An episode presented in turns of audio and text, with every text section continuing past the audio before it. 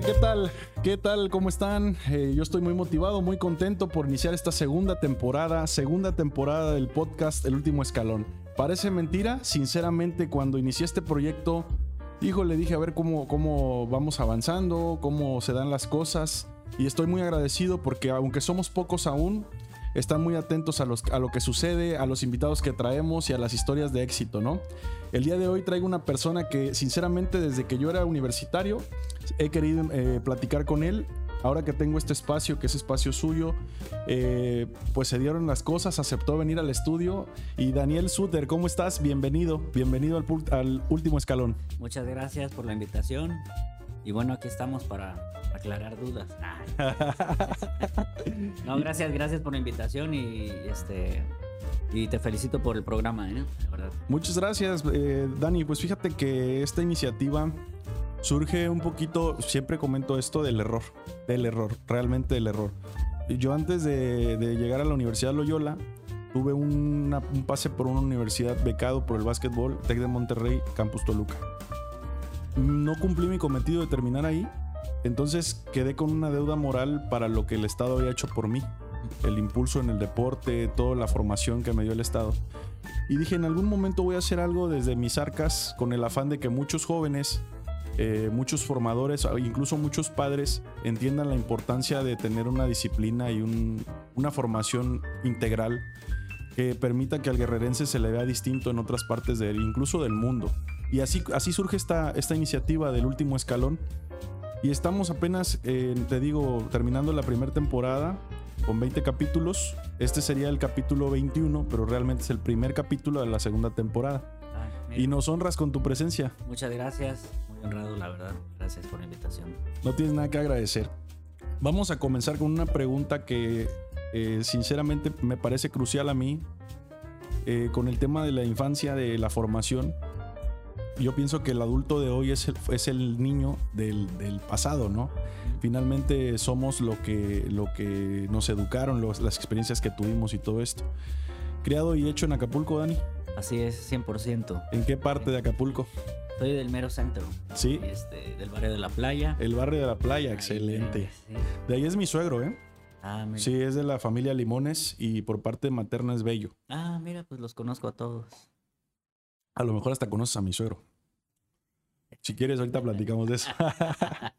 ahí el barrio La Playa, un barrio histórico, ¿no? Sí, de los primeros, este, ahí de Acapulco, de las, del origen, vaya. Sí, ¿y cuánto, cuánta información dio a su, a su gente el barrio de La Playa? Considero yo privilegiado por toda la, la gama de, o sea, la gente que llegó de, otros, de otras partes que llegaba intermitentemente por un tiempo, ¿verdad? A aterrizar ahí, a embarcar, desembarcar, perdón.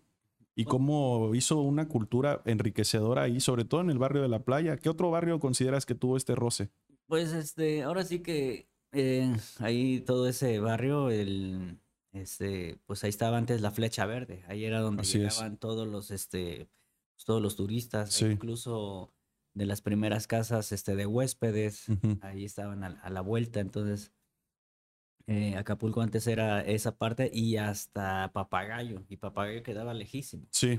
¿no? Entonces lo que era ahí, Playa Hornos, este, Las Hamacas, Playa Manzanillo, uh Tlacopanocha. Entonces todo esa era, se puede decir, este, el área, ¿no? Sí, sí, sí. El área turística. Sí, entiendo. La quebrada. Entonces, este, pues ya ves que empezó a llegar el jet set. Sí.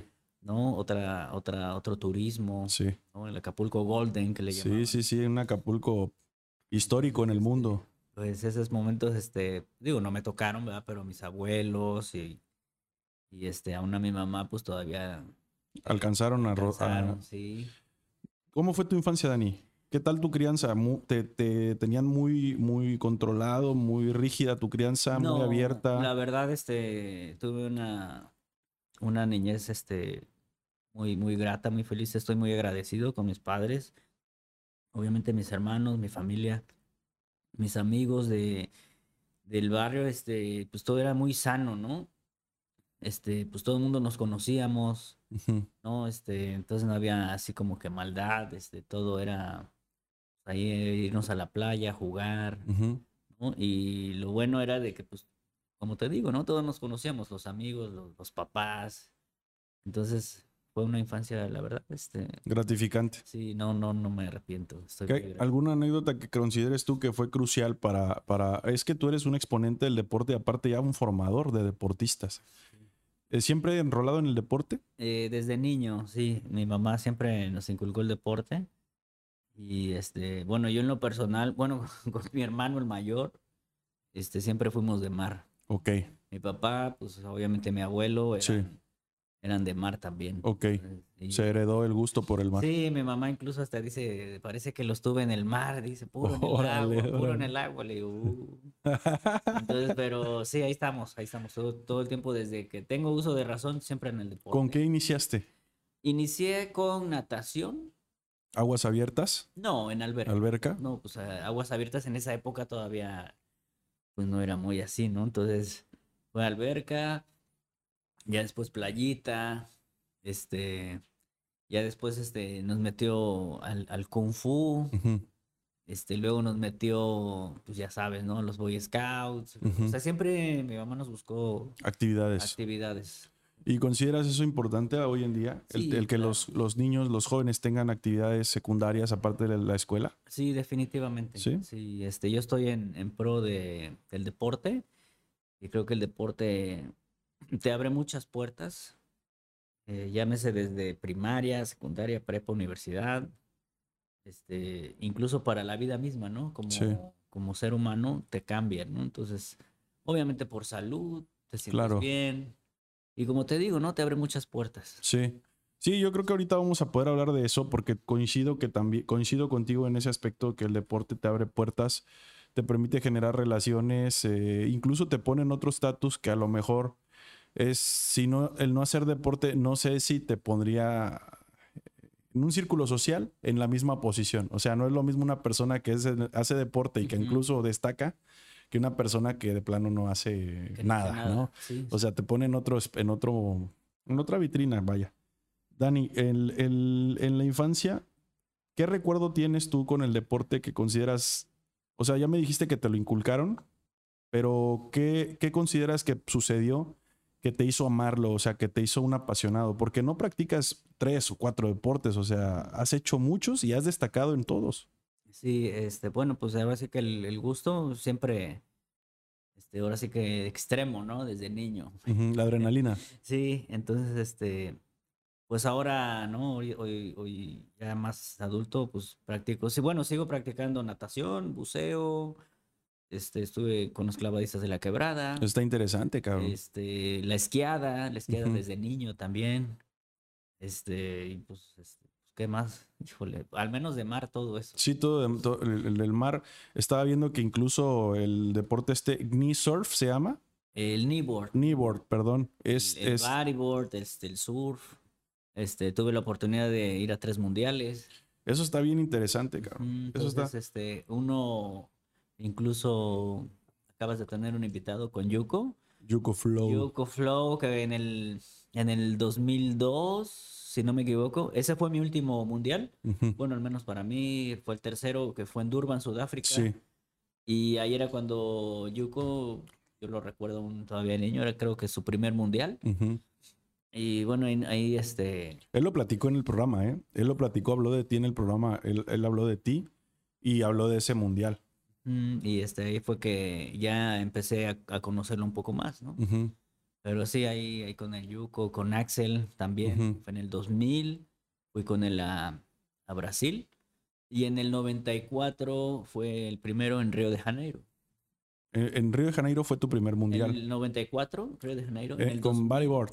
Ajá, en el kneeboard. En el 2000 eh, fue en Brasil, pero fue más al norte, en, en Recife. Y el tercero en, en Durban, Sudáfrica, Ok. en el 2002. Imagínate, imagínate, se dice fácil tres mundiales, pero tres mundiales, cabrón. Sí, sí tuve la, la oportunidad y pues la suerte de representar a mi país y bueno, no nos fue tan mal, ¿no? Pero pues desgraciadamente ya sabes, ¿no? El deporte aquí apenas que está despegando, ¿no? Yo creo, pero allá en ese entonces era de que pues ahí búscale y a ver quién, quién te puede ayudar. Sí, sí, sí, es- sí entiendo perfecto. Vamos un poquito más atrás antes, perdón, de pasar al tema de las competencias.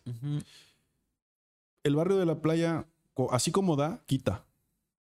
Un barrio prestigiado porque mucha gente muy talentosa, muy trabajadora, de mucho carácter, pero también un barrio peligroso en algún punto.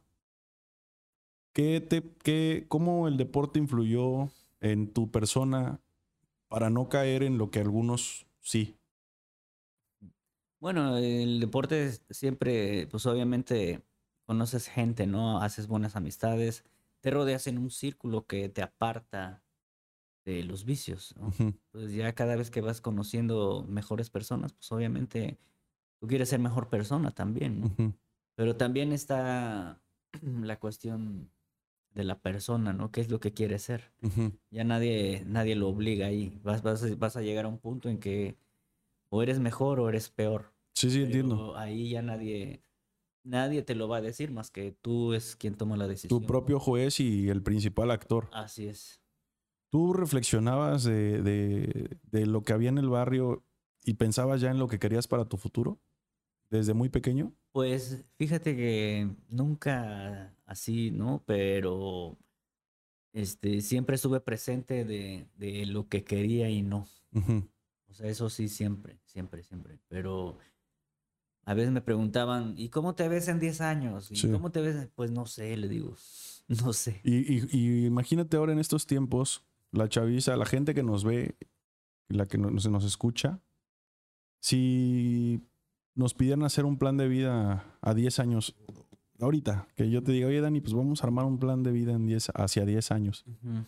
Te das cuenta que no se puede, porque el- cómo está de cambiante la vida y el Sí. universo que sería absurdo pensar en que tienes controlado todo de aquí a 10 Pues años. ¿no? puedes, puedes, pon tú, ¿no? Hacer un plan, Sí, pero pues como si yo ahorita saliendo, pues me muero, sí, o no sé, ¿no? sí, cualquier cosa Entonces- puede suceder. Entonces, este, digo, Dios no lo quiere. ¿verdad? No lo Pero- quiera, ojalá y tocamos madera. pero- Pero pues es, como dices, no está muy cambiante la cosa, pero al menos ya tienes un plan de trabajo, ¿no? Ya Sí, no sí. estás perdido. Sí, claro, ya no, no estás como sin rumbo, sino ya hay algo por ahí que te Así puede es. anclar a- al camino del... Así es, y te la llevas así como que, pues, un día a la vez, ¿no? Sí, un día a la vez. Qué importante que para muchos, incluso te voy a ser sincero, yo eso aparte como que de repente la criticaba. En el aspecto de decir, como un día a la vez, ¿no? Hay que, hay que visionar, hay que proyectar, hay que planear. Pero estos tiempos nos están enseñando que sí, es, hay que vivir al máximo y un día a la vez, porque en cuestión de minutos, segundos cambian las cosas y, y cosas que no esperas, pues, te llegan, ¿no? Sí. Dani, empiezas con el deporte, ¿a, a qué edad tú desde, desde que tienes memoria haces deporte? Sí, así es. ¿Y el deporte competitivo?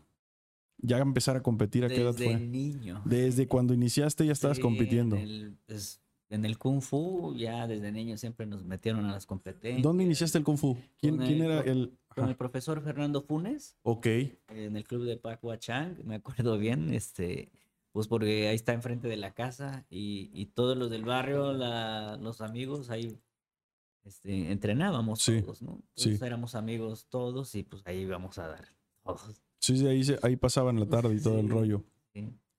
Qué interesante que un deporte, pues podríamos decir que en, en nuestro estado no es tan popular el kung fu. Hay otras artes marciales u otras disciplinas, otras filosofías eh, por delante del kung fu.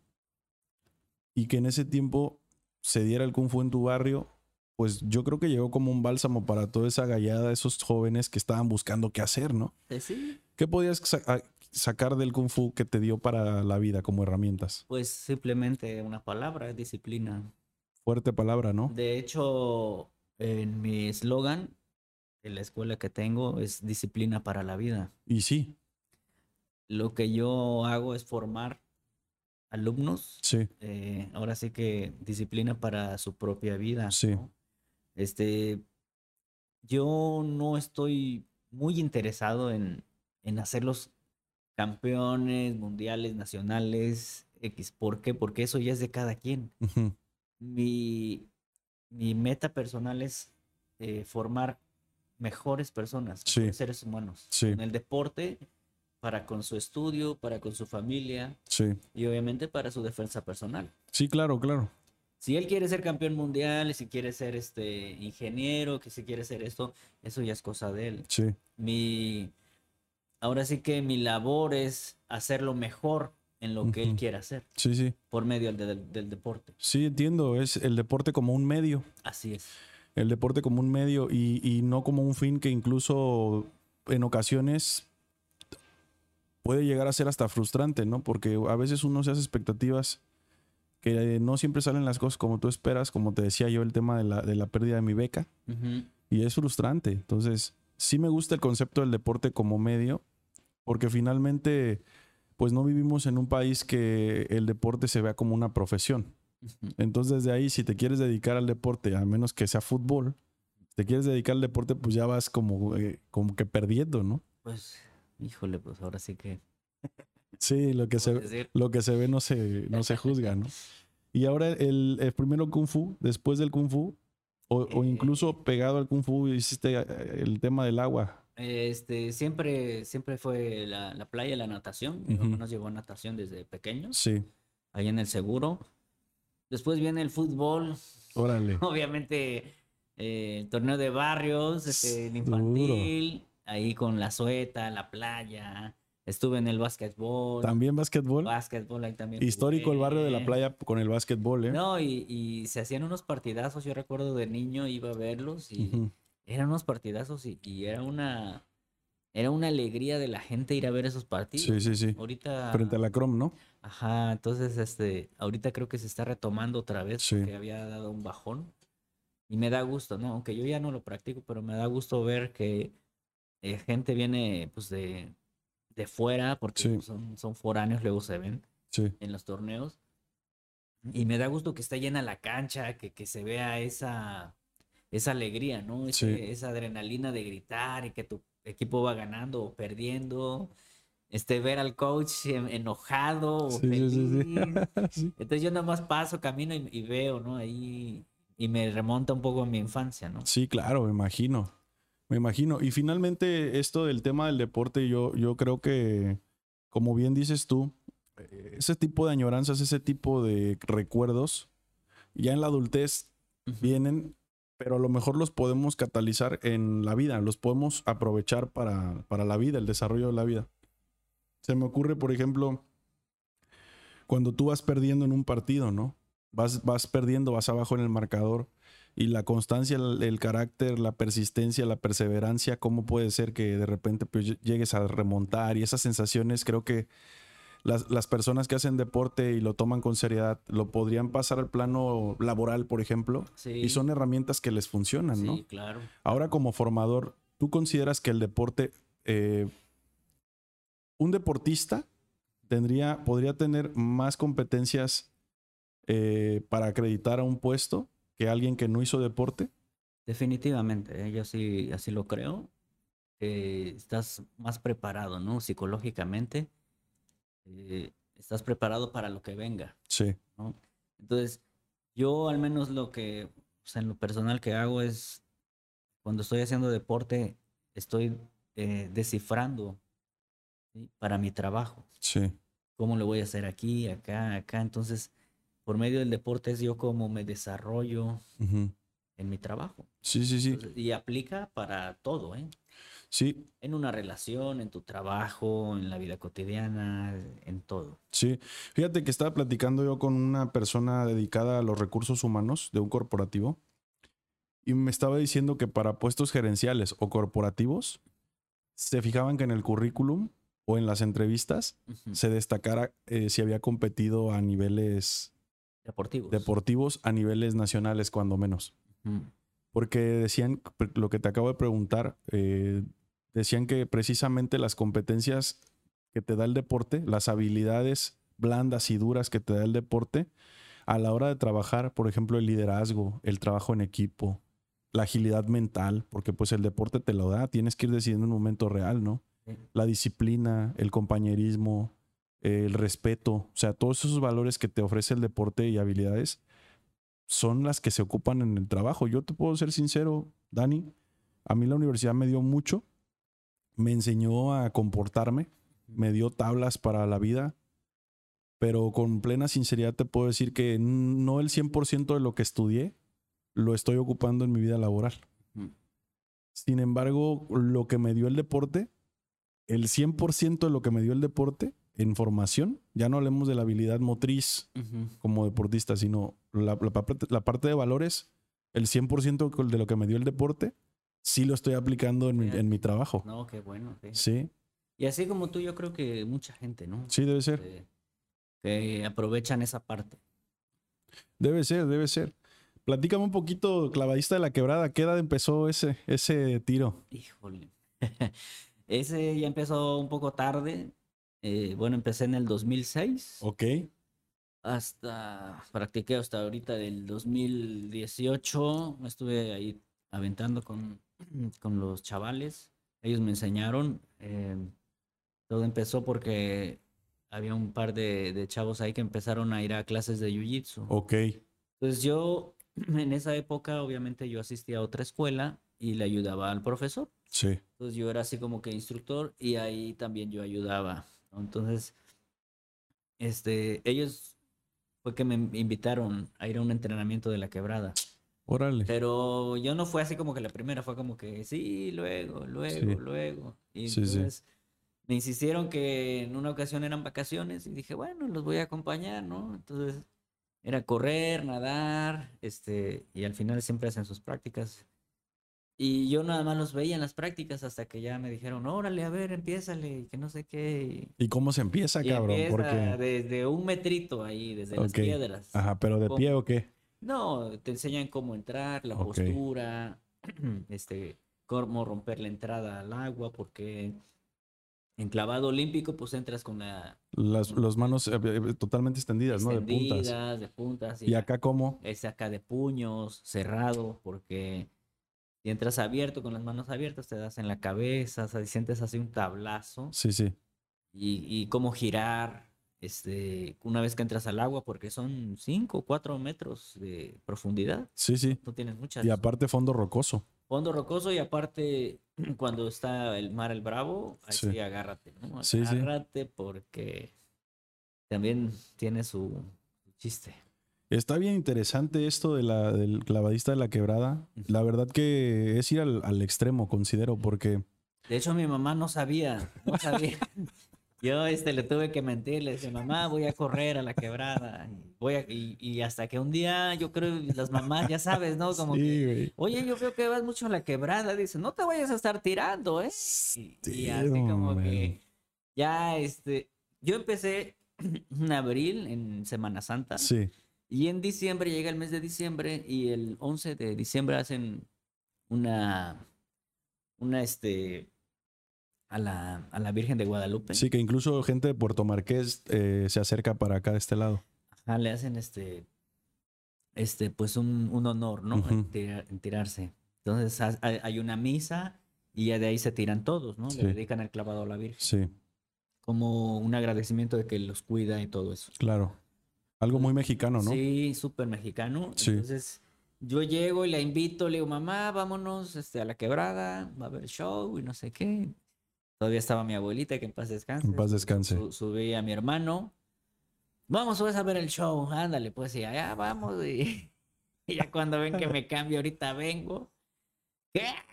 Y ahí está mi madre y mi abuela y con el Jesús en la boca. Ya me imagino, cabrón. Así como que, y a ver cómo lo bajo, a ver, pues, a ver, ¿no? Ya me imagino. Entonces, este, ya pues me tiré y todo, me nombraron porque te van nombrando, ¿no? Sí, Y ya desde la parte alta me tomó seis meses llegar hasta la parte alta, de aventarme de, la parte alta. sí.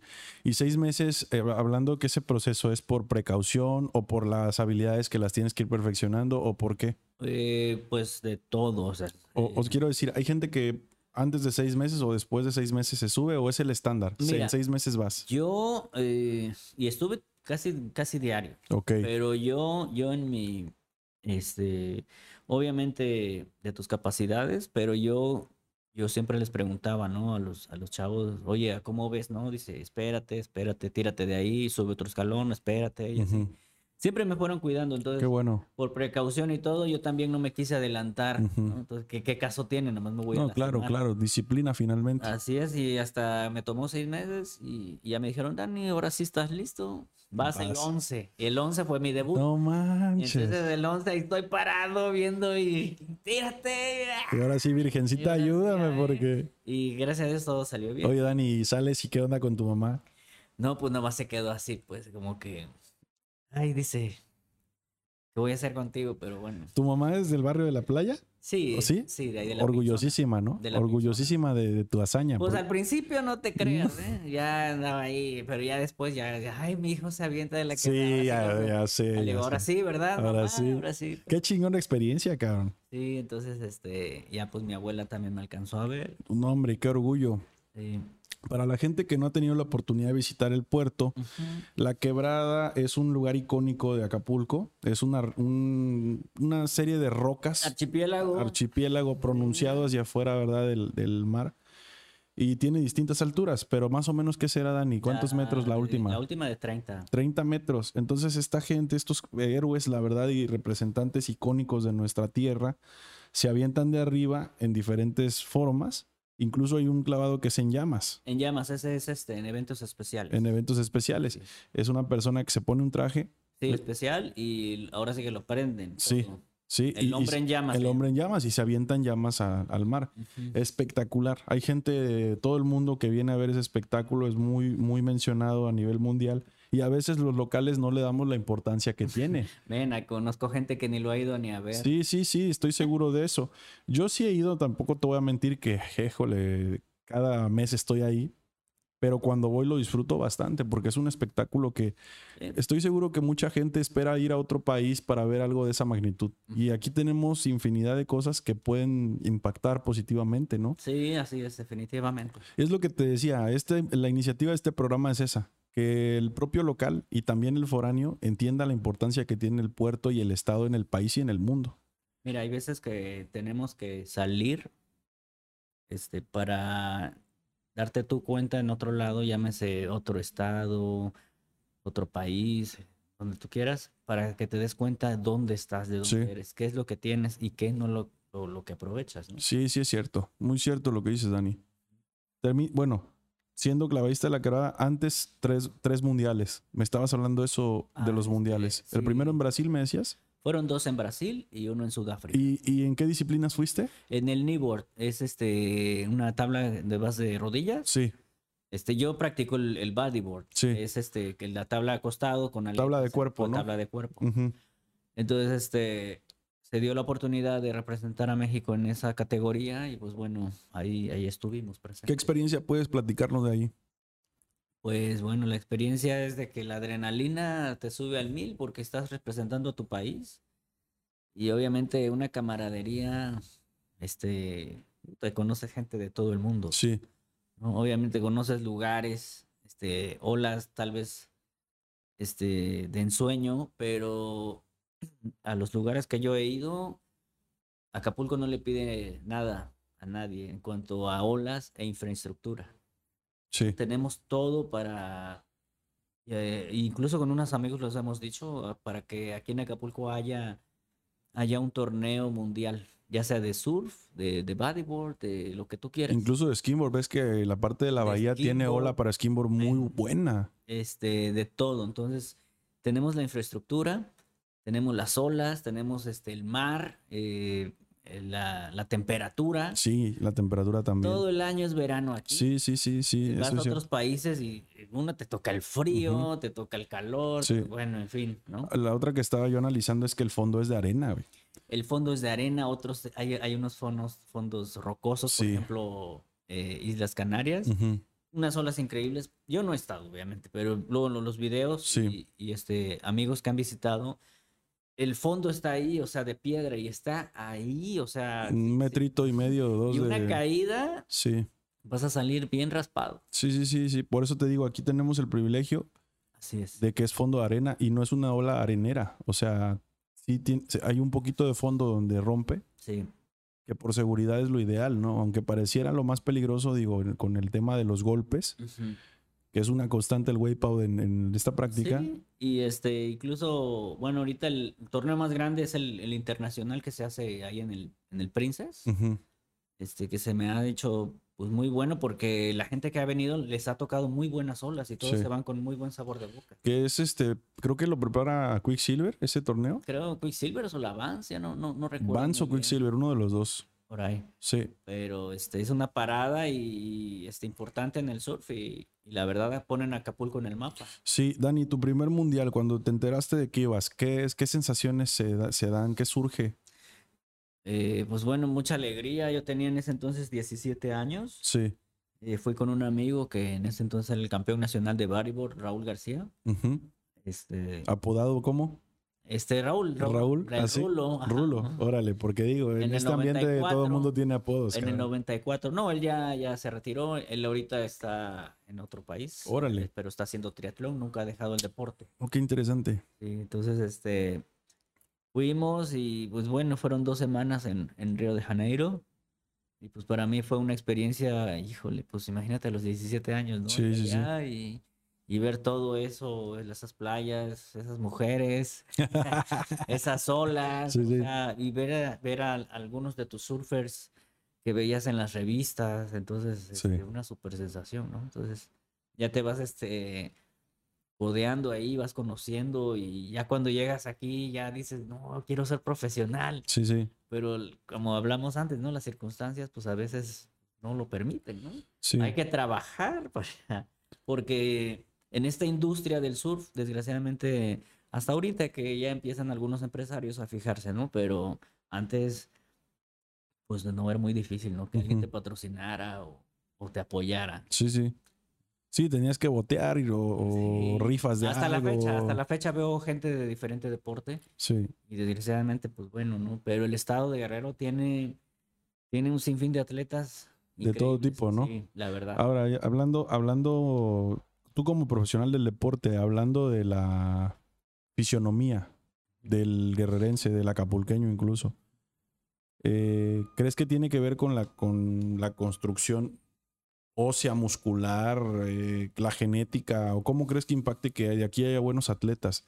Otra cosa que a lo mejor no todos lleguen a pros o no todos lleguen a las grandes ligas, pero de que hay un montón de gente con capacidades y talento, hay. Eso es indiscutible. Eso lo, lo acabas de decir, el talento, yo creo que las capacidades, o este, yo conozco gente chaparrita, mediana, alta, de todas las gamas, Sí. este, y han salido adelante. Sí. O sea, no ha sido una, este, la estructura física, un, un- un- un, este, ahora sí, ¿cómo te podría decir? Un, impedimento algo así. impedimento.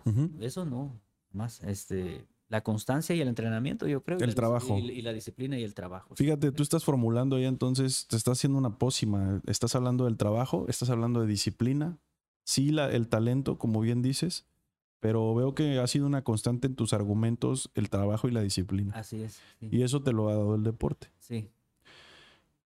Hay gente que, mira, conozco que súper talentosa, que hasta uno dice, eh, le da coraje a uno Sí, ver el potencial de la, de la persona y la persona nada disciplinada. sí, Y tú haces hasta corajes, ¿no? Y le Sí. dices a esa persona, mira, y, y entiende, por favor. Y la persona, ah, sí. Pero la persona cree que va a estar así todo, va a ser joven siempre. sí. Y ya después lo hago. Entonces, no, pues Se pasa el tiempo. se pasa el tiempo, pero bueno, este, lo, lo que comentaba antes, ¿no? Ya está de cada quien. Yo no puedo obligar a la persona si Claro, quiere hacer o no. Yo, claro. yo nomás le digo, mira, tú tienes esto para hacer esto y puedes alcanzar esto. Claro. Ya depende de ti. Yo nada más te voy a, a guiar. Ya está de ti. Y pues unos se quedan, otros se van, entonces, Sí, ya más no puedo hacer. sí, digo, tú das las bases y los fundamentos y la gente está en ellos si avanzan o no avanzan, ¿no? Así es, sí. Del primer mundial al tercer mundial, ¿qué diferencias encontraste en tu persona? Como competidor y como en la parte social, ¿no? Pues obviamente, como competidor, pues obviamente te, te esfuerzas más, ¿no? Eh, ya tuviste un primer mundial, cuando vas al segundo ya te das cuenta, si no, si no es que este, empiezas a desarrollar este, más tus, tus habilidades y tu hambre de ganar, ¿no? ujú. Ese es, ese es un punto muy importante, porque precisamente ahorita en el, bueno, en el jiu-jitsu, ¿no? Es lo que mucha gente le digo. eh, si vas a competir, vas para ganar. Sí. No, no vas a competir para ver qué pasa. La voy a pasar bien, me voy a divertir. Está bien que tengas todo eso, pero compite para ganar. No Sí. importa que pierdas, Sí. pero tienes que darlo todo Ey, ey. con esa mentalidad de ganar. Sí, sí. Porque si vas de que no, pues voy a ver qué pasa y no, pues a ver y definitivamente pues esa mentalidad es la que te va a hacer la diferencia. Sí, sí, así como lo dices, marca la diferencia porque a veces vas perdiendo desde aquí. Porque no estás concentrado, no estás en la sintonía de decir, a ver, voy por todo. Así es. El resultado es esa parte, pero yo voy por todo. Sí, y la sensación después de eh, ir por todo o ir a medio gas y a ver y a divertirme y que el hotel y que el buffet y todo esto eh, es muy distinta, ¿no? O sea, sí es frustrante para la gente que es consciente, ¿no? Porque dices, hay gente que pasa de noche, las competencias igual están, tienen tanto talento que eso se les hace cualquier cosa. Exactamente. Ya cuando están en la competencia y van a medio camino, ya es cuando se dan cuenta y dicen, oye, profe, ahora sí, ¿verdad? Ahora sí. Entonces, pero bueno, ¿no? Sí, claro, claro, entiendo perfecto. El jiu-jitsu. ¿cómo llegó a tu vida? El jiu-jitsu llega en el año 97. Este, obviamente no era conocido como jiu-jitsu, ahí con el profesor Rodolfo Álvarez Aybar, que en paz descanse, aquí en el club de En golf. paz descanse. Ahí en el club de golf, este, empezamos, bueno, yo empecé ahí con clases de Muay Thai o Ok. kickboxing, Sí. este, y después daban una el profesor daba una serie de, de artes marciales, o sea, diferentes, el Kali Eskrima. ¿En qué este, consiste el escrima? No lo he El escuchado. Kali es este, dos este, palos de bambú Ok, y este para, para aprender a pelear con cuchillo. ok, Un ok. bastón, un palo, ¿no? Ok, Una ok. revista. Ah, ya entiendo. Entonces, este es un, es un este, arte marcial filipino. Sí. Y bueno, tenía también este lo que es el grappling, que en ese entonces era lo que hacíamos, ¿no?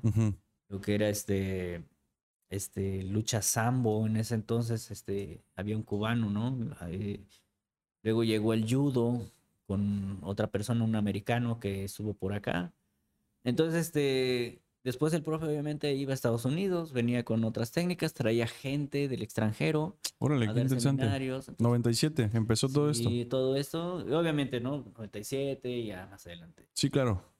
Y el profe siempre fue adelantado, ¿no? Este, a su época. Siempre trajo gente muy preparada, tanto del Muay Thai, de Jiu-Jitsu, de cuchillos. Eh, últimamente su hija Pamela, pues bueno, trajo a... Ya había venido antes con el profesor, este, el mayor Abinardia, de Krav Maga, de las Fuerzas Especiales de Israel.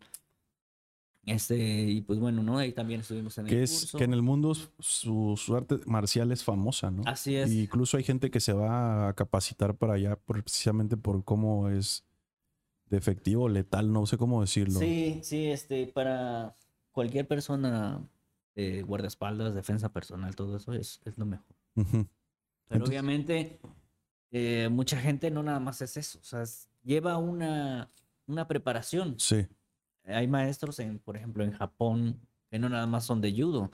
Tienen el judo, tienen el taekwondo, tienen el karate, tienen este aikido, entonces tienen una formación. Ujú. Pero ya que se dediquen a una cosa es diferente. Sí, entiendo. Pero tienen una formación, tienen una- unas bases, son, ¿no? Por ejemplo, alguien ahorita, si me preguntas de lo de MMA que está ahorita de moda, ¿no? Sí. No nada más este, este es jiu-jitsu. Tiene box, tiene jiu-jitsu, tiene muay thai, tiene lucha, tiene Ujú. greco, tiene, entonces, es este, es Un, conjunto de muchas disciplinas, es, ¿no? Sí.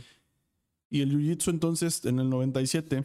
Ahí entra y ahí lo aprendo este, con el profesor. Empezó a traer este, gente de fuera, seminarios.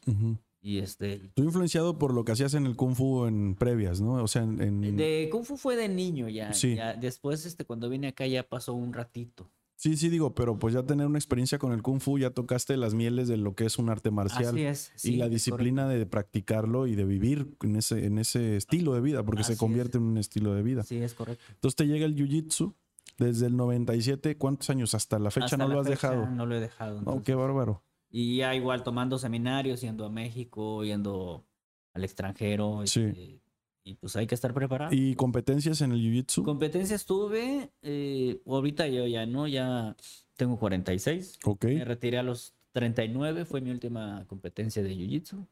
Y ahorita estoy como maestro, nada más. Formador. Formador, así es. Pero sigo practicando, Sí. entrenando y formando a los muchachos. Sí. ¿Tu academia en dónde está? Estamos ubicados ahí en la calle Cristóbal Colón, Sí. atrás de, de este, de la Universidad Americana. Ok. Enfrente ahí. Es un edificio blanco, tercer piso. Eh, la academia se llama Guerreros Buyutsu Acapulco. Y ahí estamos de lunes a viernes de 6 a 7, clase de Jiu-Jitsu y 7 a 8 de Muay Thai. Muay Thai. Buyutsu. Buyutsu. Bujutsu, ¿por qué? Es, este, es la escuela a la que estamos afiliada. Ok, eso. Buyutsu Central México. Ahora sí Ya entiendo, ya entiendo. Y nosotros somos una, estamos afiliados. Afiliados, entiendo. Qué importante es el tema de las afiliaciones. Fíjate que en el, en el ambiente del deporte del básquetbol, que es el deporte que practiqué más, eh, de repente no entendía yo mucho y se me hacía como algo de política. Pero no, sinceramente sí, creo que es, es muy importante que tengas una afiliación a una institución que te vaya dando una dirección y que te vaya permitiendo escenarios de actualización importantes, ¿no? No es lo mismo ser eh, pues una academia como Pedrito Pérez hacer Buyutsu, Ujú. que está afiliado a una central que tiene aparte otras sucursales en algunos otros puntos, que recibe información del extranjero incluso, ¿no? Sí, este, mira, y como esas te puedo mencionar muchas, obviamente la más famosa es de los Gracie, este, pero pues hay un sinfín, ¿no? Entonces ya cada uno o cada escuela se afilia con quien se siente cómodo o, o este, o se le da la mayor facilidad. Sí, entiendo. El Jiu-Jitsu, ¿qué exigencias tiene a nivel mental? eh, como cualquier otro deporte. Pero mm, obviamente es un juego de ajedrez, como le llaman, ¿no? Ok.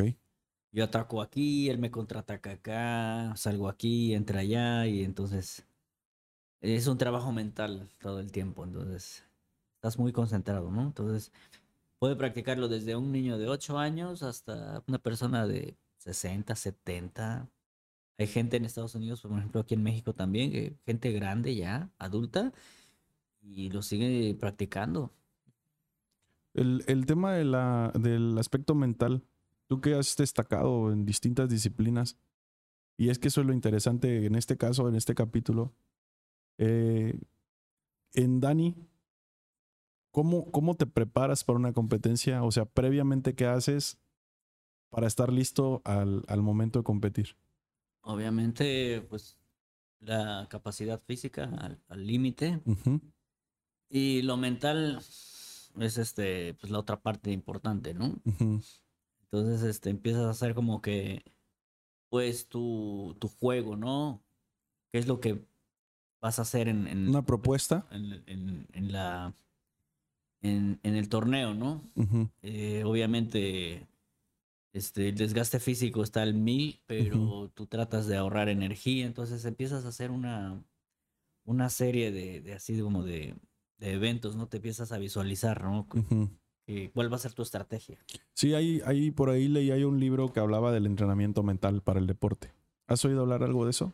Eh, no, ahora sí que... Pero igual lo practicas y, y por no leerlo, o sea, a lo mejor lo conoces, pero pues no lo has leído y... Pero el- el te- obviamente, este, al leerlo, pues ya te aclara más dudas, ¿no? Sí, claro, pero estoy seguro que lo practicas. Mira, te voy a platicar un poquito. Dice ahí el, una persona dedicada a formar deportistas que el, el asunto del entrenamiento mental eh, prácticamente es en tu mente crear escenarios y situaciones que te pongan al límite de tus capacidades motrices o físicas. Entonces dice que se vuelve un simulacro, que cuando tú llegas al punto en que estás frente a la situación que te propusiste previamente en la mente, tienes más oportunidades de reaccionar positivamente que negativamente, puesto que ya lo habías pensado. Sí, es correcto. Entonces a lo mejor te digo, tú ya lo habías hecho, pero pues como no lo habías leído, pues no lo identificas como un concepto, pero pues lo practicas, Sí, este, es lo que hago, ¿no? Este, lo visualizas. lo visualizas así. eh, tu, tu pelea, entonces este, tu estrategia, Sí, lo que has trabajado, las técnicas, Sí. entonces, cuáles te benefician y cuáles no. tus, tus fortalezas, tus debilidades. sí. Entonces empezamos a trabajar en, en lo que casi no me funciona o en mis debilidades, Sí. este, y fortalecer esa parte. Ahora, hay un, también en un libro, por ahí caché este tema, las fijaciones eh, a la hora de competir, las fijaciones mentales. Dice el libro que no recomienda al deportista de alto rendimiento estar concentrado en lo que no hace bien, Ujú. porque entonces prepara su cuerpo y eso es un proceso natural que el cerebro sin querer, o sea, tú no lo quieres, no quieres que suceda, pero estás tan me- concentrado en eso que tu cuerpo entiende que quieres que suceda. Por ejemplo, no sé, eh, hablemos del básquetbol, ¿no? Que mm, se me, me suden las manos, se me resbala el balón. Por decirte Ajá. algo, no se me ocurre así.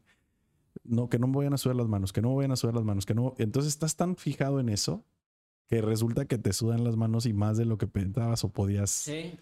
Entonces, eh, ¿te ha pasado así como tanto el decir, pensé tanto en esto y me sucedió, o no lo pensé y no sucedió? O sea, ¿sí has jugado con esas cartas? Sí, sí, claro que sí, este, y me ha pasado muchas veces, ¿no? Por ejemplo, no quiero que me derriben, no quiero que me derriben, a ver, a ver, a ver, y pum, de repente hasta incluso tú creas el derribe, ¿sí? Entonces, este, sí, sí me pasó alguna vez, como Si, si pusiéramos en una balanza la capacidad física con condición y la capacidad mental en la fortaleza, ¿qué porcentaje le darías de un 100 a cada una? 70-30, ¿70 qué? eh, mental, 30, 30 eh, físico. Eh, Pero fíjate que qué padre. Hay que aclarar algo, ¿no? No quiere decir que los atletas se tengan que preparar al 30% de su capacidad, no. Vas al 100%, pero ese 100% va a significar el 30 de un 100, Así es. ¿no? O sea, que no se confunda la raza. Sí, a ¿no? lo mejor no, no, lo, no lo... No, no, no, expliqué digo, lo, lo explicaste muy bien, pero aquí en este juego hay que dejar todo claro Sí, porque todo claro. sí, men, lo Sí. explicaste muy bien. El jiu-jitsu, el deporte en general, salva vidas. Has tenido, aunque no Ah. menciones nombres, pero has tenido el caso de, de ver que el deporte le salvó la vida a alguien. Sí, incluso tomé el curso de salvavidas. Fue una semana, vinieron los, los este, salvavidas de California. Órale. Todavía en ese entonces la promotora los trajo. Fue aquí en el, en el Cano, fueron Ujú. cinco días de entrenamiento. Órale. Y este, y la verdad, este, me ha servido personalmente por el surf. Y sí me ha tocado este, Rescates. rescates. No, no te voy a decir así un rescate, ah, no, pero he ayudado a la persona a salir, Sí, sí, sí. ¿no? Entonces, este, y también yo he estado en situaciones que complicadas que, que siento que también me ahogo y, y eso, esa preparación me ha ayudado también. Tanto jugar con, con- tanto estar al filo de la muerte, porque esos deportes extremos es que estás en la línea. Sí. ¿Qué, qué concepto tienes de la muerte? ¿Qué significa la muerte para Dani? Pues no sé, no sabría responder. No he estado en este. No, obviamente no, porque Pero- estamos aquí platicando. No, pero... no, pero me refiero, no he estado en este punto de, de platicar de ello. vaya. Ok, vaya, entiendo. Si no- Pues ahí te, lo, ahí te lo pongo en la mesa para que lo reflexiones, ¿no? para otra Gracias. ocasión, no, si no para esta, para otra. claro, claro. Dani, el, el mar, ¿crees que es vida el mar? ¿Te ha dado vida? ¿Cómo ha impactado en tu vida? En el mar la vida es más sabrosa. Sí, como dice el dicho. sí, este, obviamente el mar, pues, te rejuvenece, Sí. te, te limpia, tanto espíritu, alma, cuerpo, mente, este, te revitaliza todo, o sea, el mar es vida, prácticamente. Sí, yo veo que, o sea, has, has aprovechado y has vivido en el agua. Lo estamos platicando, pero lejos de lo que platiquemos, yo lo veo. O sea, veo tus redes, veo de tus charlas de hace tiempo eran sobre el mar igual, ¿no? ¿Qué le, qué, qué le re- ¿Cómo le, re- le regresas algo al mar de lo que te ha dado? Pues trato de hacer lo mejor posible, eh, por ejemplo, ayudando a limpiar el mar. Sí. océano. Hay un grupo o varios grupos ya que están saliendo. Entonces yo, yo trato de, de cooperar, Ujú. pongo mi grano de arena en, en- en limpiar los residuos, ¿no? Sacando llantas, basura, bueno, ¿qué te puedo decir? Un sinfín de cosas. Y cuidando nuestros océanos. O sea, desgraciadamente ahora te ves el mar y dices cuánto aceite hay, cuánta basura hay, la gente no tiene conciencia, desgraciadamente no tiene conciencia, entonces uno limpia y todo, pero viene la gente y Vuelve a estar igual. y definitivamente no cuida, no cuida de lo que tal vez a ellos, de ello viven. ¿no? Entonces yo lo veo y digo, bueno, definitivamente es- esta gente de veras. mm, ¿Qué crees que sea desde tu, pro- de- de- desde tu perspectiva? ¿Qué solución le podríamos dar a eso? Concientizar a la gente. ¿De qué e- manera? Educar a la gente. ¿De qué manera? Pues obviamente cuidando que no, que no lleguen todos esos residuos al mar, ¿no? Este, fomentar el, el que haya productos biodegradables. Obviamente ya, ya, ya, ya se sabe que los hay, pero la gente sigue pues este, sin entender. Sí, Y desgraciadamente le quieres decir algo a la gente y hasta sales mal. sí, ¿verdad? Pareciera que uno es el que está mal, Así es. el incómodo. Sí, entonces este, le dices al propio, eh, Prestador de servicios turísticos. Pues ya no me enseñaron, no así, pero el propio local Sí, o al turista, sí. me ha tocado, me ha tocado y dices, bueno, esta gente Ujú. ya casi casi sacan el tiro contigo porque pues déjame yo aquí. Y pero levanta tu basura, llévatela, ahí están los botes y ahí los dejan, o sea, como si fuera Juan por su casa, pues. No, y surge la pregunta, ¿a poco así la harán en su casa, no? No, no quiero ni saber. Sí, y sabes qué, bueno, yo te lo pregunto esto, yo ya sabía que hacías la limpieza submarina y veo que lo haces constantemente, o sea, te admiro y la verdad respeto esa parte de ti porque es una labor desgastante, le dedicas buen tiempo, incluso puede ser hasta peligrosa. Sí. sí. En ocasiones es peligrosa, pues no sabes cómo esté el tema. No, y además, este, pues, luego va gente que quiere ayudar, pero no sabe nadar, Sí, sí, o no sí. sabe bucear, no sabe snorkelear. Ajá, sí me vas a ayudar, pero si no Pues sabes bajar, te me Termino. vas a ahogar. Claro, es aquí te decía que yo me dedico a dar cursos. Hay a ese tipo de perfiles que tienen la voluntad, pero no saben cómo le llamamos persona peligro. Mm, Porque, como bien dices, o sea, a veces tienen el ímpetu por ayudar, pero al no conocer cómo, al no saber cómo, llegan a ser una carga. Y eso, ojalá no se desanimen las personas, que sigan más, más personas motivándose a participar en esto, ¿no? Pero entonces también valdría la pena que se empiecen a preparar de alguna manera para que no surjan accidentes. ¿Te ha tocado algún accidente así? eh, no, gracias a Dios. Qué bueno. no. Siempre cuidamos de la gente y siempre vemos quién sabe eh, más o quién ha estado en, en- en campo y la que no, las dejamos afuera con, con reciclando lo, lo que está en la orilla. Qué bueno. Veo que tra- traes ahí una iniciativa de buceo. Eh, sí, de snorkel. Platícanos de eso, ¿qué rollo con eso? Pues mira, empecé con unos amigos haciendo snorkel, eh, visitando lugares, por ejemplo, este, allá rumbo a la casa de Cantinflas, este, en la casa del árabe, acá que está por el Boca Chica, la Roqueta, puntos donde puedes snorkelear, ¿no? Y está el, el agua clarita. ¿Cómo identificas un punto? Pues ya están ahora sí que marcados, ¿no? Hay un mapa y, ahí hay lugares de buceo, por ejemplo, en las escuelas tienen marcados los puntos. ¿no? Y este, y ya vas conociendo, poco a poco te vas adentrando. Y empiezo con unos amigos y ya empieza la gente a preguntar, ¿no? A ver toda esa Dinámica. esa naturaleza que, Mm. que dicen, oye, esto hay aquí, pues yo quiero ir. Sí, estaba viendo ahí en tu perfil en, eh, unos videos del- de los tours que estás preparando. Está impresionante. Sí, y, y desgraciadamente aquí en Acapulco la gente, te digo, no sabe que tenemos todo eso. Ujú. Ya hasta cuando lo ven, dicen, ay, ay, es aquí. Sí, es aquí. Entonces, este, pues lo estoy armando ahí para hacer este snorkel y buceo. ¿Y eso para cuándo está listo? ¿O ¿Ya está listo? Pues todavía está así como que a punto de, pero espero que en unos dos mesecitos más ya esté más. Bueno, pues nos formado. notificas para que el- los seguidores ahí estén al pendiente, ¿no? Claro. Lo vamos a publicar en las redes oficiales con el afán de que se enteren y que puedan participar, que Sí, puedan que visitarte. que vengan este, y conozcan los puntos, este, y en la Roqueta, y incluso aquí mismo en Caleta. Sí. Muy bien, muy bien. Dani, ¿qué, qué consideras tú que al deportista na- nativo, al, al local, le está haciendo falta para llegar a las ligas que alcanzaste, por ejemplo? Porque sí hay algunos que llegan, pero hay muchos que se quedan a medio camino. Híjole, este, pues son diferentes situaciones. Una, obviamente siempre va a ser lo económico, ¿no?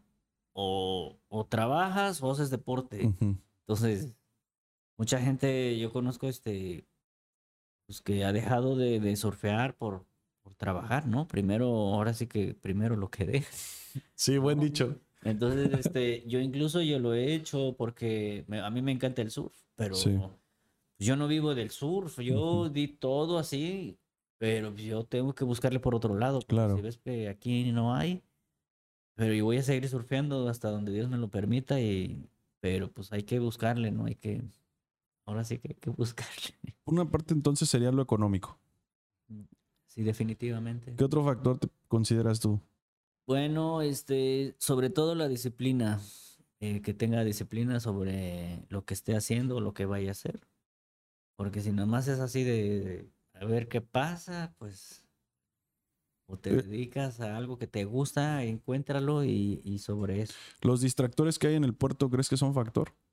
Es que la vida nocturna aquí está cabrona. Pues mira, pues yo creo que con todo eso de la pandemia, la vida nocturna de las discotecas, pues sí se apagó un rato. Ahorita Sí. ya es más bar. Sí, Y la pachanga te jala. Sí. Desgraciadamente, los compas, los amigos. No, que nada más una, que mira, que algo tranqui. no, y acabas pues. Y yo. Devastado. Sí, yo nunca he sido de, de, de, de, fiestas, sí. Me gustan, sí me gustan, pero no he sido así. O sea, en tu caso como deportista, ¿no tuviste esos distractores? ¿No has tenido ese tipo de, de situaciones? Pues fíjate que, bueno, al menos en lo personal no. Ok. ok, Sí, iba a fiestas y todo, pero iba un rato. Ok. O sea, tenías una, una medida, vaya. Así es, sí. Qué interesante, qué padre que tuviste esa medida porque, híjole, es tan complicado. El tema del amiguismo el- es, eh, o sea, uno generas un vínculo a veces tan cercano con la gente. La gente tiene hábitos a veces distintos a ti o tú traes hábitos distintos Sí, también porque no siempre eres el... eh, te zambitatean, a veces eres tú el que zambitatea. Sí, y a veces hasta el malo de la película Sí, sí, sí. acaba siendo, ¿no? Sí, así es. Y es que fíjate que yo lo he visto como, sí lo he visto como un factor, porque mucho al deportista de aquí del puerto, cuando se va para afuera, eh, lo primero que dicen es que le gana la fiesta. O sea, llegas, para empezar, llegar a otro lado y decir soy de Acapulco, es una etiqueta que, que está, Sí. está suave. Y luego empiezan con, el, con la fiesta y pues uno trae un nivel de fiesta. O sea, aquí hay hasta after Sí, party, ¿no? pero- Te estás terminando a veces a las 12 del día, una de la tarde la fiesta de, de la noche anterior. Entonces llegas a otro lugar y traes un nivel que... sí, entonces eso es un factor, pero ya, como te digo, ya depende de la persona. Sí, desde luego que sí. Desde luego que sí. Yo, yo creo que hay que destacar, ahora digo, hablábamos, ahorita te planteé áreas de oportunidad de nuestros deportistas. Pero ¿qué podrías destacar como característico de nuestros deportistas? ¿Qué, qué virtudes, qué habilidades le encuentras a nuestros deportistas en general que los podrían hacer destacar en otros escenarios? Híjole, pues el talento. Mucho talento. Sí, en Guerrero tenemos mucho talento en todos los deportes. Sí. Llámese natación, atletismo, surf. ¿Crees que, ¿Crees que el talento... Yo me he preguntado, a lo mejor tú ya lo has hecho, ¿cómo se forma el talento? O sea, ¿en qué consiste? ¿Cómo se compone el talento? Porque dicen, es que naces así. Sí, sí, perfecto. Naces. Pero ¿de qué está compuesto el talento? Híjole, ahí sí desconozco, pero al menos la, la persona o tú como entrenador, tú, tú te das cuenta cuando esa persona trae algo más que ofrecer que los demás. Y que, o sea, discúlpame si soy tan insistente con estas preguntas, pero ¿qué le ves? Apóyanos poniendo un ejemplo. ¿Qué, qué has visto o cómo distingues a una persona con talento, más talento que otra? Por ejemplo, que se le faciliten más las cosas, que se le den las cosas más rápido, Sí. y que entienda mucho más rápido. Entonces, este, y que lo haga mucho más rápido que el otro. Entonces, este, yo, por ejemplo, en la escuela he tenido alumnos que llevan a veces meses o años, y llega uno y en cierto mes o meses, híjole, y te das cuenta, uy, este chavo, Se emparejó, ¿no? ajá, y que le dieron de comer o qué onda, ¿no? Y no, es un, es un chavo que se pone a analizar, que, que, que, a ver, tú me hiciste esto, pero ¿por qué? A ver, yo vi acá. Y cuando el otro no se frena a hacer eso. Sí, más mecánico. Ajá, entonces ahí es cuando te das cuenta, ay, no, este, este chavo está, va recio, ¿no? sí, sí. Entonces, este, ahí es donde yo creo, desde mi punto de vista. Sí, sí. ¿Qué otro deporte has hecho? Porque eres un action man. Híjole, eh, pues bueno, esquí, buceo, el, el bodyboard, este, el kneeboard, clavados, natación de aguas abiertas, este, pues todo lo acuático. Todo lo acuático lo has Sí, experimentado. Sí, entonces, este, ahorita pues con el jiu-jitsu, el, el muay thai, ¿Te imaginas un Dani sin el deporte? híjole, no, ¿No lo has No. imaginado? No, siempre estoy haciendo algo, este, si no estoy corriendo, estoy nadando, o estoy, este, haciendo un poquito de jiu-jitsu, o estoy buceando, o en el snorkel, o surfeando, pero no, nunca estoy, este, siempre le digo a mi mamá, mamá, ahorita vengo, ya te vas a la playa, y ya te vas a la playa, le digo, "Oh, bueno, ¿no? Pero Oye, y si no, y cuando no haces deporte, ¿qué haces? Cuando no hago deporte es porque estoy trabajando todo el día. ¿A así, qué, a qué te este, dedicas ahorita? Eh, Bueno, yo soy licenciado en diseño gráfico Ok, y tengo la escuela de Jiu-Jitsu, entonces eh, estudiando, preparando mis clases eh, o haciendo algún diseño. sí. Y como, como licenciado en diseño gráfico, yo tengo entendido que eres profesor también, ¿no? Fui profesor ahí en la Universidad Loyola, estuve 11 años. En el Universitario Español estuve 5 años también. ujú. Y este, pues bueno, ahí, ahí fueron mi formación como maestro. Y ahora te pregunto, en un, un contraste con el deportista y el diseño gráfico que está tan apegado a las artes y a la creatividad, eh, ¿qué de repente también es fácil detectar a un talentoso en el arte del diseño? Sí. ¿Y sí, qué, sí. qué le ves o cómo, cómo lo calificas o cómo puedes tú determinar esto? Obviamente le ves sus capacidades, ¿no? La facilidad que, que- que tiene para diseñar o para crear, para formar cosas. Entonces, igual, igual que, que en el deporte, lo identificas rápido. Tiene idea de lo que está haciendo. Cuando hay gente que pues, no tiene ni idea. Sí, entiendo. Ahora te voy a preguntar esto. ¿Cómo, ¿Cómo ves cuando tú ves a una persona, ¿no? O sea, acuérdate que mucho hay de lo que comunica con la boca, o sea, lo que puede hablar. Ujú. Pero también hay otra comunicación no verbal, que es la corporalidad. Ajá. Tú ves a una persona cómo se para, cómo... Eh, ¿Crees que influye mucho la corporalidad eh, con el desenvolvimiento deportivo o, o de las artes? ¿O, o la personalidad de, las, de la gente impacta? ¿O has encontrado que no es siempre el factor? Pues fíjate que no he prestado mucha atención en ese aspecto, Ok. pero sí soy fijado en ciertas cosas, ¿no? Pero así en el en la comunicación corporal, muy poco, la verdad. Sí. No, no soy muy fijado. en Entonces sí. tú tal vez te vas más a la ejecución de las cosas. A lo mejor ahí es. donde tú partes, ¿no? De ahí partes. Pues está más padre porque eh, tal vez el tema de, de poner el ojo en la corporalidad, a lo mejor haces un prejuicio y, y tú das por hecho que esa persona no, no, no se ve que, que la vaya a armar y resulta que es un sí, crack. exactamente. Entonces, eh, yo tuve una plática hace tiempo con una psicóloga, entonces, este, por ejemplo, ¿no? Yo estaba parado cruzado de brazos. Sí. O este, empecé a platicar y yo sentado y cruzado de brazos. Ya empezó a detectar, ya sabes, ¿no? Te empiezan a analizar. Tú no estás abierto a ciertas pláticas. Digo, a ver, espérame. ¿Por qué dices eso? No es que tu comunicación corporal está cerrado y no sé qué. Sí, Digo, ¿no te das cuenta de que a lo mejor yo estoy cómodo? sí. O tengo frío y me quise cruzar de brazos. Ajá, y cosas así. No, pero tu cuerpo indica. Sí. Digo, mira, mejor ahí nos vemos. ¿No? Porque si vas a empezar así de que ay, Sí, sí, a sí. cuestionarme de que por qué ahora por qué te paras así. Sí, sí, sí. No, le digo. Y Por ahí no va. entonces yo no estoy muy de acuerdo en ciertas cosas, en ciertas cosas. Sí, sí, sí. Pero sí la, la comunicación corporal obviamente tiene mucho que ver.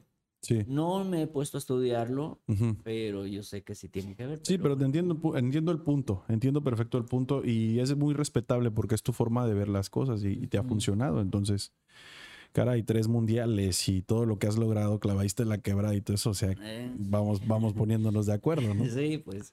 Dani, el, el tema del- de la formación, de la formación. Por ejemplo, en el Jiu-Jitsu, artes marciales. Al decir artes marciales, lo primero que se viene a la mente a una persona que es ignorante al tema son golpes o violencia. Ujú. Es lo primero. Es cierto que el perfil de un practicante de artes marciales es un perfil violento. Eso, eso se, se, ahora sí que se tiene muy arraigado, ¿no? Desde, desde- también yo desde cuando entré, híjole, artes marciales me van a pegar. Ujú, Obviamente es deporte de contacto. Sí, Y en la primera, cl- tengo amigos de, los he invitado y, no, pero me van a pegar, me van, no, me van a hacer como quieren. la sí, sí, sí. Y lo que le digo a la, a la- a la gente, no, a ver, espérate, le digo, yo tengo una escuela, escuela donde yo te voy a enseñar, te voy a formar. Sí, sí. eh, por- porque mucha gente, no, es que así se aprende a golpes, ¿entiendes? Entonces, pues, esa gente dice, así, híjole, ¿no? Pero yo los instruyo desde cero, entonces, este, cómo preparar tu cuerpo a los golpes. ¿No? Antes de, tu, cómo tirar el golpe, cómo moverte, tu postura, Sí. entonces todo eso. O sea, va más allá de, de un tema violento estrictamente, ¿no? Así sí es un deporte sí. de contacto, como dices. Obviamente, pero pues como te digo, ¿no? Yo lo, lo, lo que quiero es formar gente, mejores personas. Sí, y en, tus, en tu academia Jiu-Jitsu ya tienes chavos que han salido a competir fuera. Sí, sí, nacionales, internacionales también. Este, obviamente, pues yo tuve mi etapa de competencia, Claro, pues, sí. ya no. Pero sí, la gente que, que va queda muy contenta. ¿Alguno ¿no? destacado? ¿Alguno que ha destacado? Sí, ha, ha habido ahí unos campeones nacionales. ¿Quién, este, por ejemplo? Uno que menciones si gusta, si no todos, uno. eh, pues está un alumno mío, Jorge Lagos. Este Cristian Pérez, que tuvo la oportunidad de viajar al extranjero y pudo competir por allá y ganó. Este, pues Mario Navarrete también, ahorita él ya no está aquí, pero está en México, pero él sigue compitiendo Ujú. allá, está con otra escuela ujú. y así varios te puedo mencionar, entonces este, pues obviamente te da gusto, ¿no? De, Claro, de- claro. De ver a tus chavos ahí que cómo avanzan y, y ya cómo se van desenvolviendo y al rato pues ya, como dicen, ¿no? El alumno supera al maestro. Sí, bueno, es un proceso natural, ¿no? Ujú. Si no, ¿para qué los formas? Así es. Los formas para que sean mejores. Así es. Que eso que me parece un fundamento del- de la enseñanza. Aunque, pues, te he de decir que no siempre resulta así. Hay veces que la gente se pone celosona o algo así. Pero veo que eso no abunda en ti. No, eh, a mí me da gusto, la verdad. Me da Sí. gusto y para eso estamos, ¿no? ¿Eres un hombre de fe, Dani? Sí, de mucha fe. ¿Dónde recargas la fe? ¿Dónde, ¿Dónde inclinas tu fe? ¿Hacia dónde la diriges? Híjole, pues. Quiero decir, ¿cuál es tu fuente de fe? mm, Pues no sé. cómo- ¿Crees en Dios? ¿Crees en...? Eh, en este momento, pues no, pero sí, obviamente creo en Dios. Sí, claro. Este, siempre le agradezco cada día que, que despierto. En la noche igual doy gracias. Sí, Y este, y pues obviamente a él le debemos todo. sí, sí. Digo, cuando, cuando te pregunto si eres un hombre de fe, ayer platicaba con, grabé con un chico que es DJ y productor de música, monocromo, no sé si lo ubicas. Bueno, tendrás la oportunidad ahí en el capítulo, sale el martes siguiente. Eh, con monocromo le preguntaba yo de diferente forma, pero llegamos al tema de la fe. Y él, él dice que cree mucho en la ley de la atracción, que es lo que siembras cosechas, ¿no? O sea, si tú, tú eh, vas por el camino tirando aceite, pues Sí, sí, pues te vas a resbalar. pero si vas tirando buena vibra, bueno, pues entonces prepárate para recibirlo también, ¿no? Sí, claro. Eh, ¿Qué opinas de esa filosofía? Pues yo respeto a cada quien, ¿no? Sí, claro. Y es muy válido y sí, es, es, es este, es este, creíble, ¿no? Porque tú luego ves a la gente, ¿no? Cuando va haciendo el bien y se le, se le duplica, se le Sí. simplifica. ¿Lo has vivido en carne propia eso? Pues siempre me, he- me he tratado de ayudar a la gente en lo que pueda. Si no puedo así, en lo que yo pueda ayudar. claro, claro. No puedo ayudar a todos, pero en lo que pueda y a los que pueda, ayudar, sí.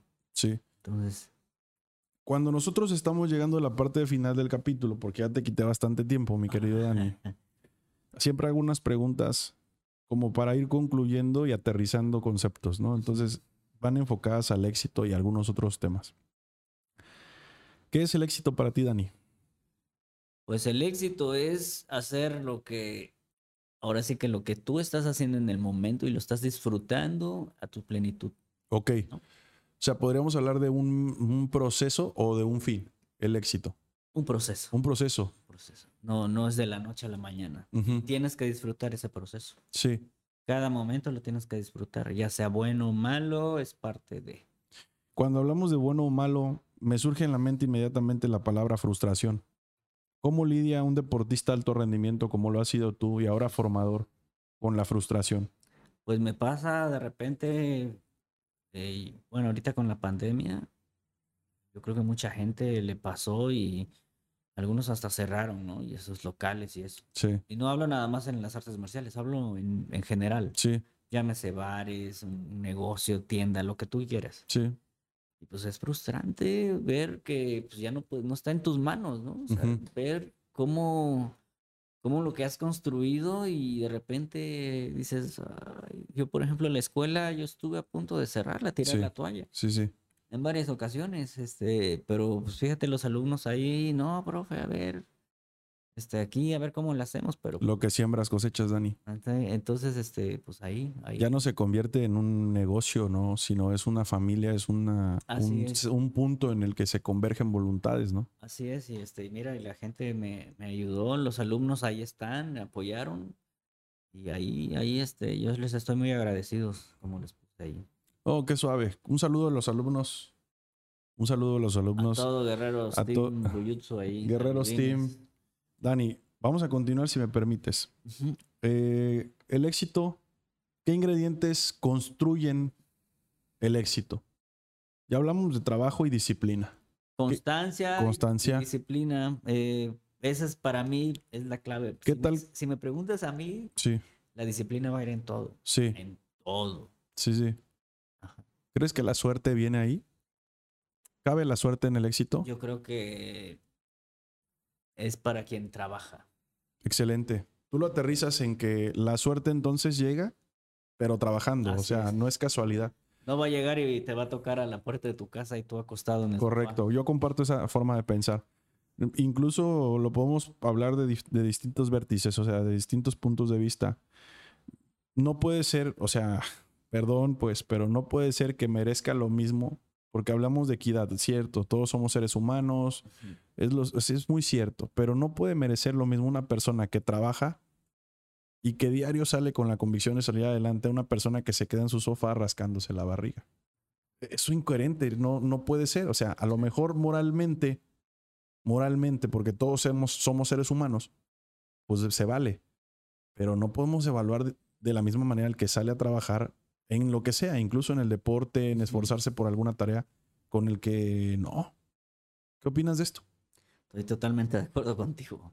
Para eso hay que, hay que trabajar. La suerte entonces la dejamos como una, una consecuencia del trabajo. Así es. Favorecidos los que trabajan. Entonces, Es- te llevamos ahorita disciplina, constancia, trabajo. ¿Qué otra cosa le pones al, al- al éxito? Este, confianza. Confianza. ¿Cómo, nos puede- Confianza en ti mismo. Creer en ti y en que lo puedes lograr. ¿Cómo construiste esa seguridad, Dani?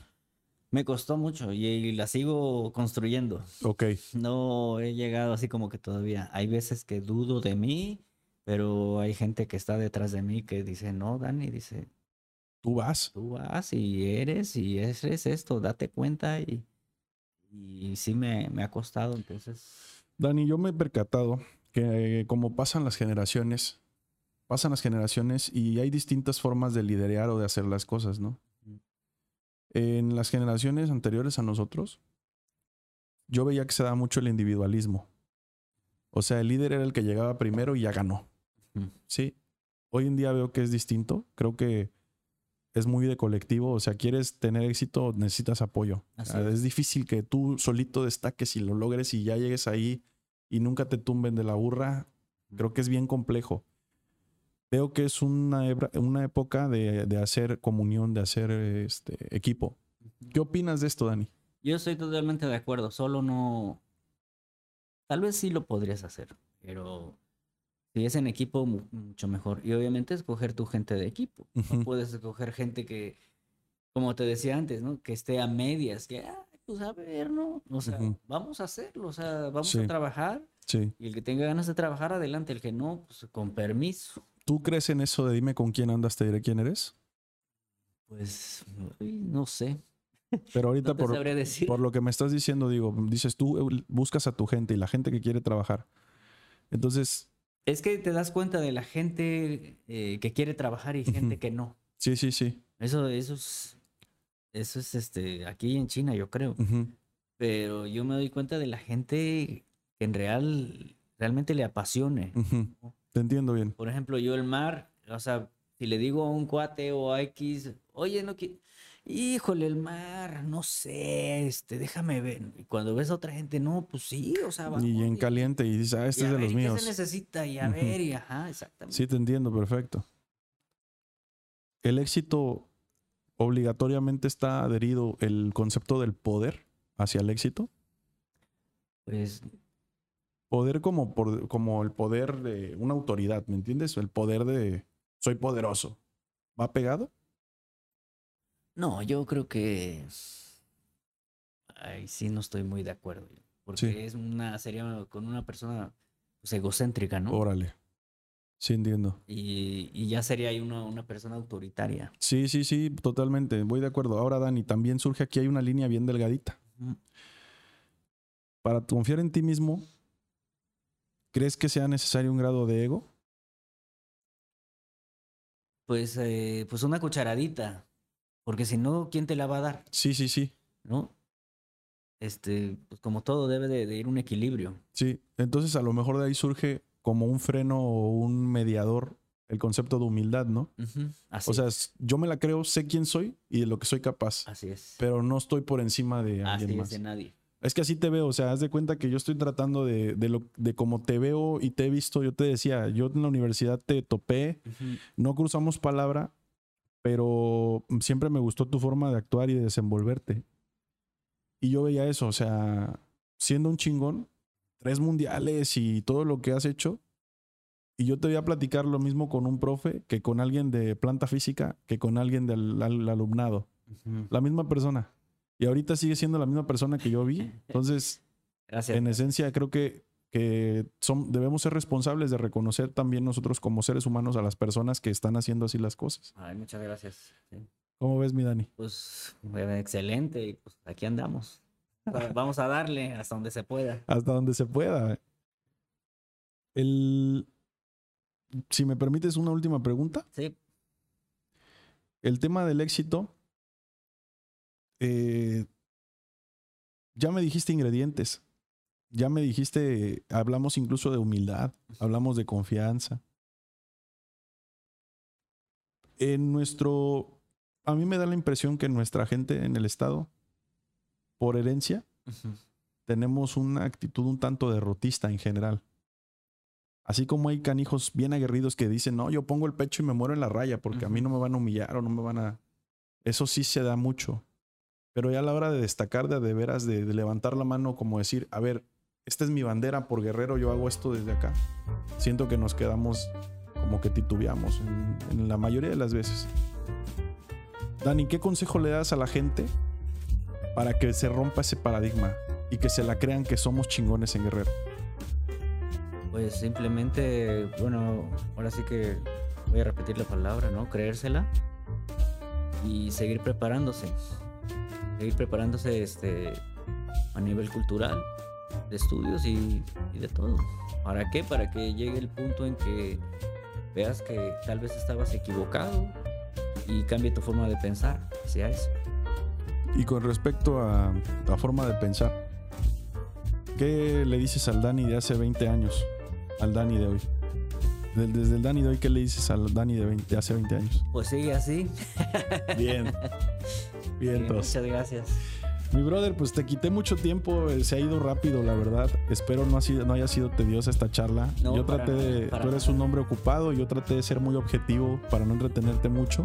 No, muchas gracias por la invitación y pues a toda la gente que nos escucha y nos ve. No, pues ahora sí que encantado. Este es tu espacio. Eh, humildemente te digo, vamos iniciando. Contigo arrancamos la segunda temporada y vaya forma de hacerlo. Ah, muchas gracias. Admiro mucho lo que haces, te admiro como persona, tienes mi respeto. Y si algo puedo hacer por ti, mi querido Dani, cuenta con ello. Ay, muchas gracias. Gracias y este, pues muy agradecido por el espacio y pues espero que no sea la primera y última vez. No, vamos a tener otra, vas a ver, después vamos a hablar de algún otro tema. Y así, créeme que yo tengo plena confianza que si Dios me presta vida y las condiciones continúan así, pues vamos a seguir haciendo crecer este proyecto. No, créeme que no he recibido un, un peso de esto, no lo estoy haciendo por, por dinero, realmente lo hago por, por dar un, un poco de lo mucho que me ha dado el Estado y que se den cuenta en otras partes del país y del mundo que aquí hay gente valiosa y que vale la pena que volteen a ver a Guerrero con otros ojos. muchas gracias, pues esperemos, así sea. Muy bien, mi Dani. Pues familia, gracias, gracias por mantenerse atentos acá al capítulo.